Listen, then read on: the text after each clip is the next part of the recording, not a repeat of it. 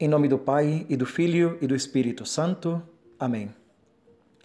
Pedro Bernardoni, um rico comerciante da cidade de Assis, na Itália, tinha um filho encantador e elegante. Se chamava João.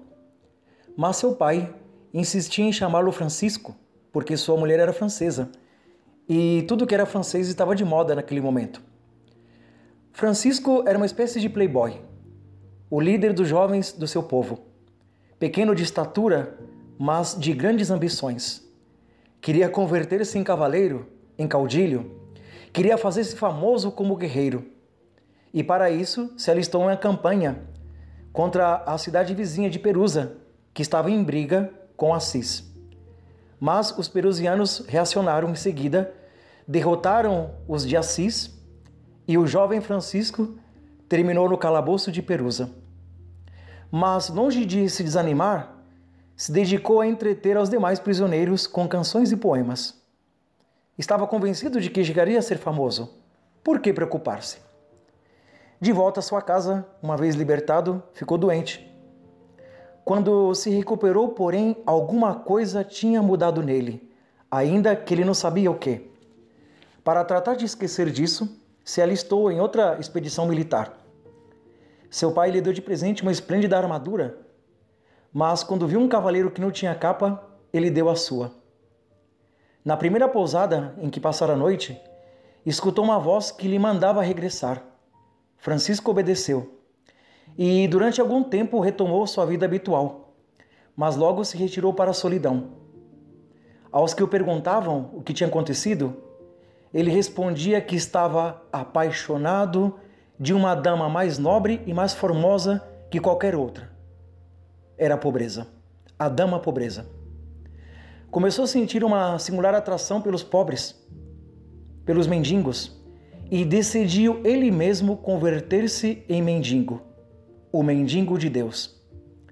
Um dia, ao passar junto à cidade, junto à igreja de São Damião, que estava caindo, escutou de novo a voz que lhe dizia: não vês que minha igreja está em ruínas? Eu quero que você a reconstrua. Então ele não entendia que o Senhor estava falando de sua igreja e não particularmente daquele templo. Mas ele tomou a palavra ao pé da letra e se dispôs então a reparar, a arrumar aquela capela. Para isso, foi ao comércio de seu pai, pegou um bom número de mercadorias e foi vendê-las na cidade de Folinho, cidade vizinha. Logo pegou o dinheiro que havia obtido e deu ao pároco de São Damião. O bom padre se negou a aceitar o dinheiro e Francisco pegou a bolsa com o dinheiro e jogou dentro da igreja. Quando seu pai ficou sabendo de o que tinha acontecido, mandou buscar Francisco, que se apresentou vestido com farrapos, como um mendigo. Pedro Bernardone, indignado, o trancou na adega da casa. Com a ajuda de sua mãe, Francisco, Francisco conseguiu escapar. Mas seu pai mandou prendê-lo como se fosse um ladrão e o acusou diante do tribunal episcopal. O bispo queria que Francisco devolvesse o dinheiro e o pároco de São Damião, que havia encontrado a bolsa, devolveu. Mas Pedro Bernardone, não satisfeito com isso, deserdou ao seu próprio filho. Até as roupas que você leva consigo são minhas.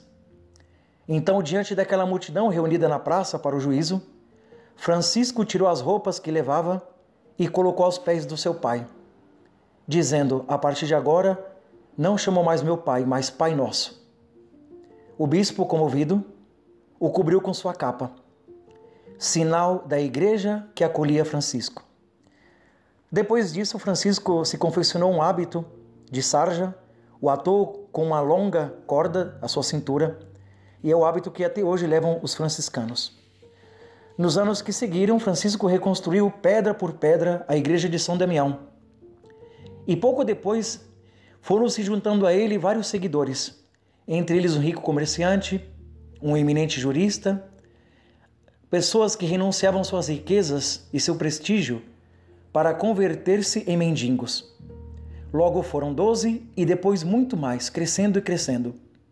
Pessoas de toda classe e condição que descobriam que renunciando a tudo, recobravam a liberdade e possuíam o mundo.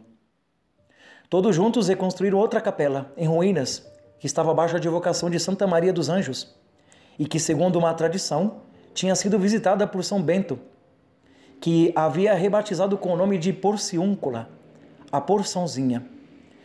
No ano 1212, São Francisco, com seus companheiros, peregrinou a Roma e se apresentou diante do Papa no Palácio do Laterano, com a pretensão de conversar com ele.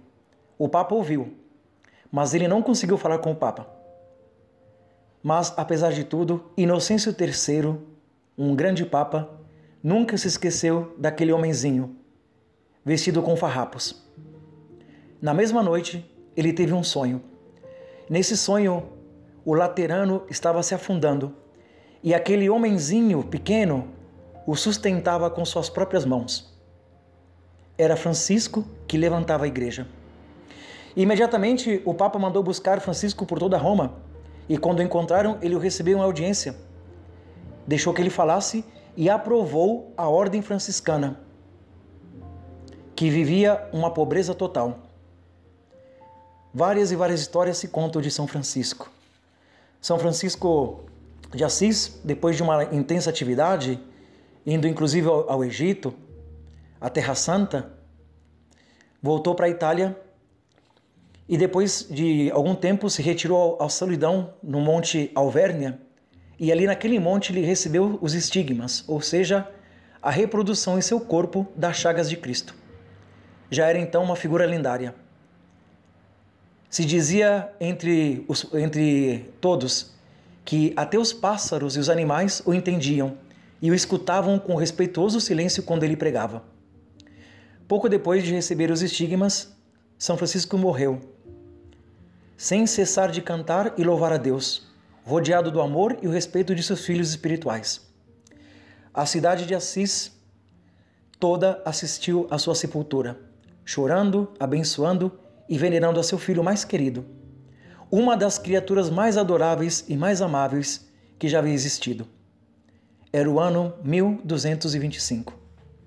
Peçamos que São Francisco de Assis interceda sempre por nós. Seja louvado nosso Senhor Jesus Cristo, para sempre seja louvado.